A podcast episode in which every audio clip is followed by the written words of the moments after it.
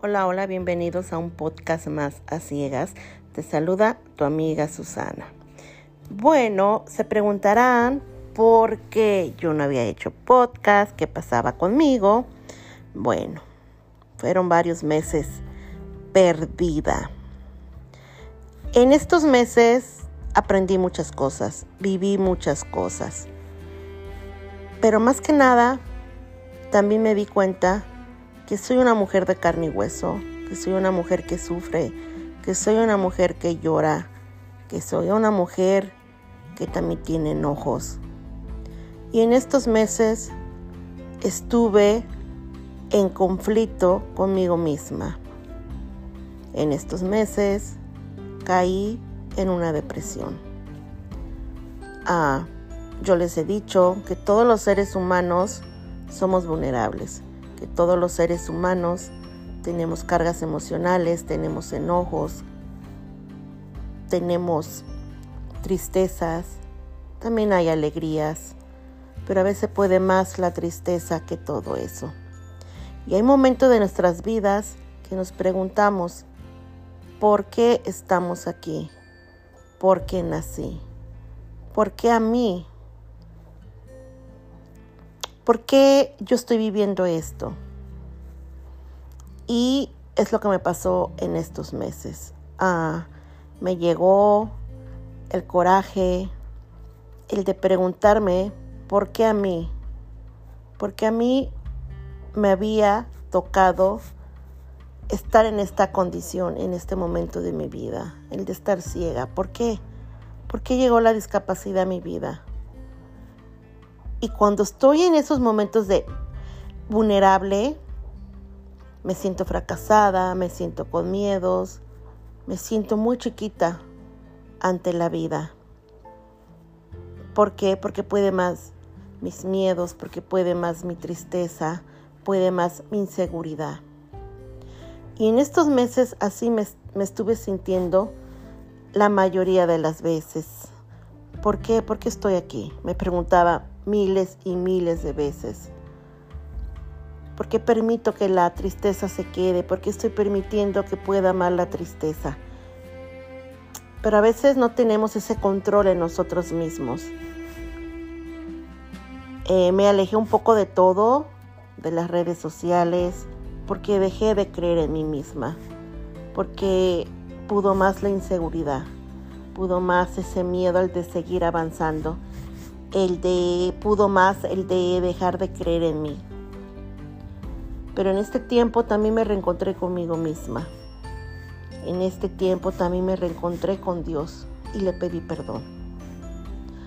En estos meses que han pasado me, me invitaron a un retiro. Yo pensé que los retiros eran nada más de hablar de Dios, de Dios, de Dios. Y la verdad, tenía años que me, me habían invitado a un retiro, pero nunca lo acepté decía yo que no, que todo estaba bien, que yo no necesitaba un retiro y aparte que alaban de Dios y de Dios. Ah, no es así. El retiro me lo regaló una amiga. Fui, fueron dos días maravillosos, dos días en donde me reencontré conmigo misma, donde me reencontré con mi pasado, a donde yo tenía que pedir perdón. Y también tenía que perdonar para cerrar ciclos ciclos que aún me estaban haciendo daño, ese pasado que yo ya había soltado, pero aún había cositas ahí que me lastimaban, que me hacían daño. En ese retiro me reencontré con Susana, con Susana, la que pensaba que todo estaba bien, con Susana, la que pensaba que era fuerte, pero no. Susana aún es débil, Susana aún es vulnerable, a Susana aún le lastiman muchas cosas. A Susana aún le lastima el de estar ciega en este momento. Eh, me reencontré con ella, le pedí perdón a Susana para que yo pudiera seguir avanzando en mi vida, porque si no me iba yo a seguir quedando estancada con esos miedos, con ese, ese muro que me da miedo traspasar. En ese retiro le pedí perdón a Dios.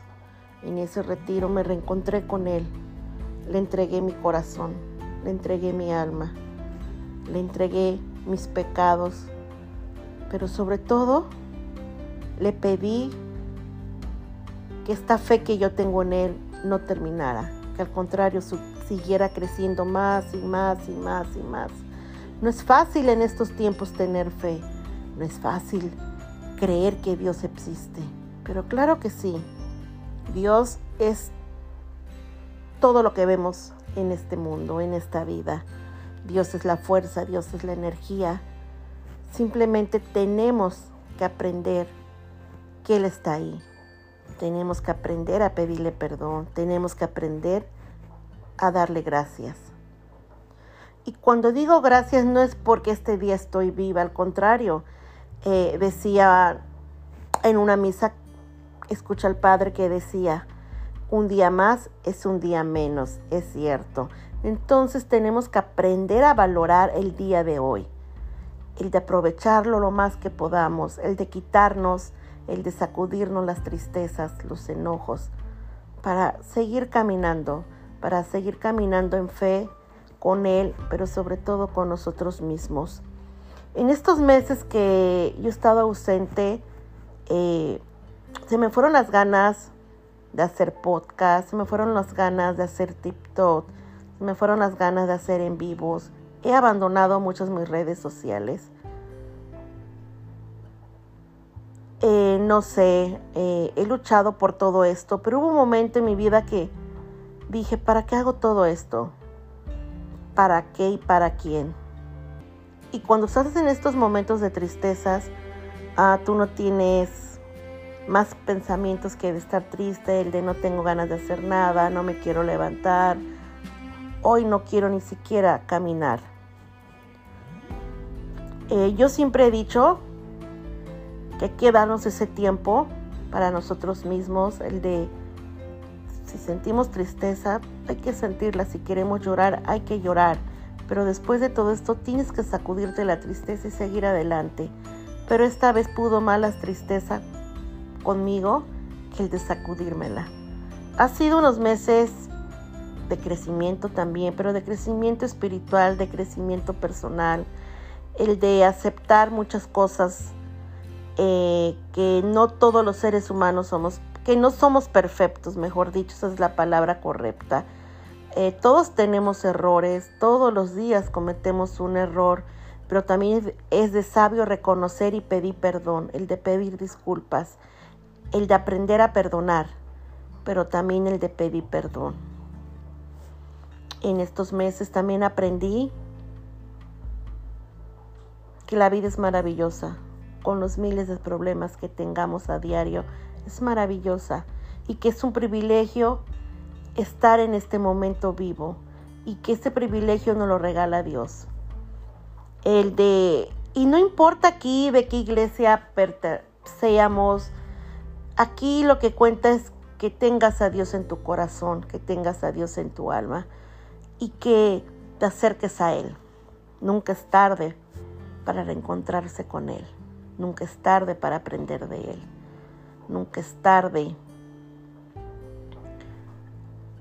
para pedirle por todos nuestros seres queridos, por todas nuestras amistades, por todo el mundo entero. Nunca es tarde el de tener misericordia para las demás personas, el de que tu corazón se llene de bondad. Nunca es tarde para aprender todo esto. En estos meses, eh, bueno, no en estos meses, en esta um, última semana eh, tuve un accidente, eh, rodé por seis escalones y el último fue el siete escalón. gracias a Dios no me pasó nada, eh, no me fracturé nada, no me lastimé nada. Bueno, un poco el hombro y un poquito mi cuello, yo creo fueron los nervios o los tendones, pero de ahí no pasó a mayores.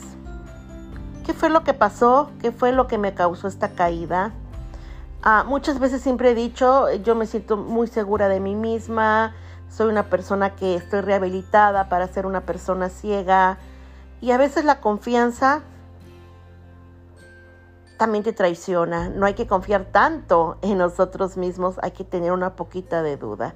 Pienso que la confianza me ganó, pensé que ya tenía todo el territorio dominado, pues no, me falló y caí de los escalones, rodé. Lo que aquí me ayudó fue que los escalones están alfombrados. Si no, a lo mejor si me hubiera yo fracturado un hueso, fracturado o lastimado el cuello, o tenido golpes internos, eh, no sé, pero... Y alguien me preguntaba, cuando ibas rodando por esos escalones, ¿qué pensaste? Ah, yo le contesté a esta persona y no pensé nada. Simplemente rodé, rodé, rodé. Y lo que me levantó de esa caída fue la voz de mi sobrina. La escuché muy lejos, que me decía, ¿estás bien, tía? Y eso me hizo reaccionar y levantarme como si nada hubiera pasado. Estuve a punto de las lágrimas que rodaran por mis mejillas pero esa vocecita pudo más. Pudo más y me levanté a toda dolorida, toda dolorida del cuerpo. Me levanté como si nada hubiera pasado y subí esos escalones como toda una diva. Solamente yo sabía lo que yo sentía en ese momento. Ah, Pasadas las horas, me dice mi sobrina, le pregunté, ¿cómo caí, Marley? Y ella me dice, rodaste, tía.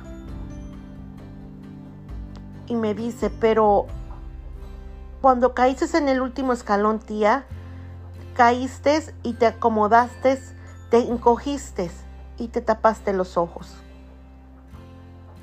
Eh, yo se los juro que yo no sé qué pasó en ese momento, yo no me acuerdo nada de la caída. Simplemente recuerdo que llegué a la puerta del apartamento y junto de la puerta del apartamento hay unas escaleras y llegué al quicio.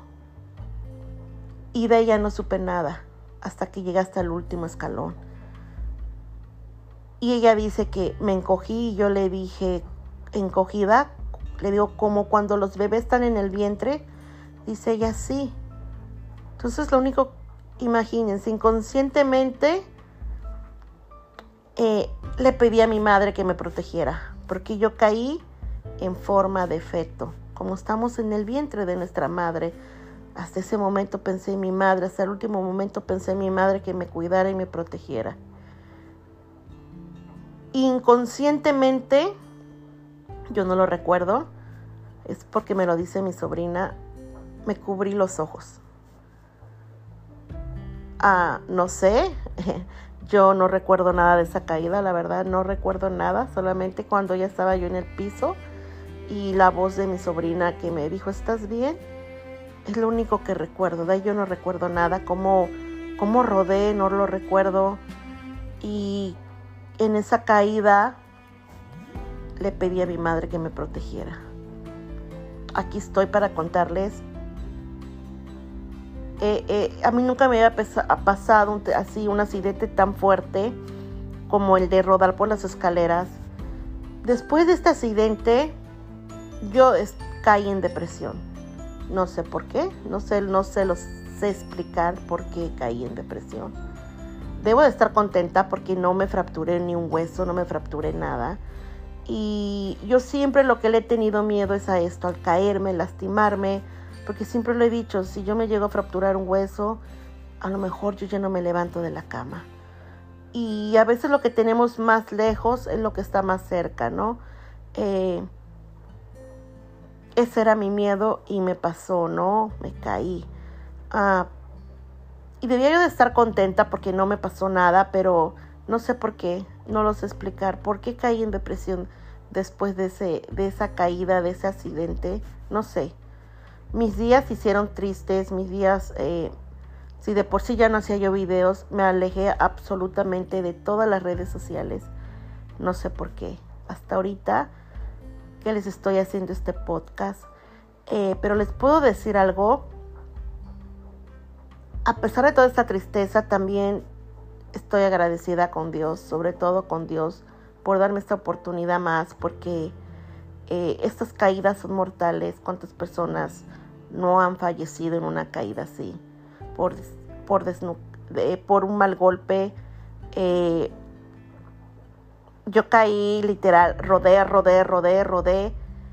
Ah, gracias a Dios, no me lastimé nada, ¿verdad?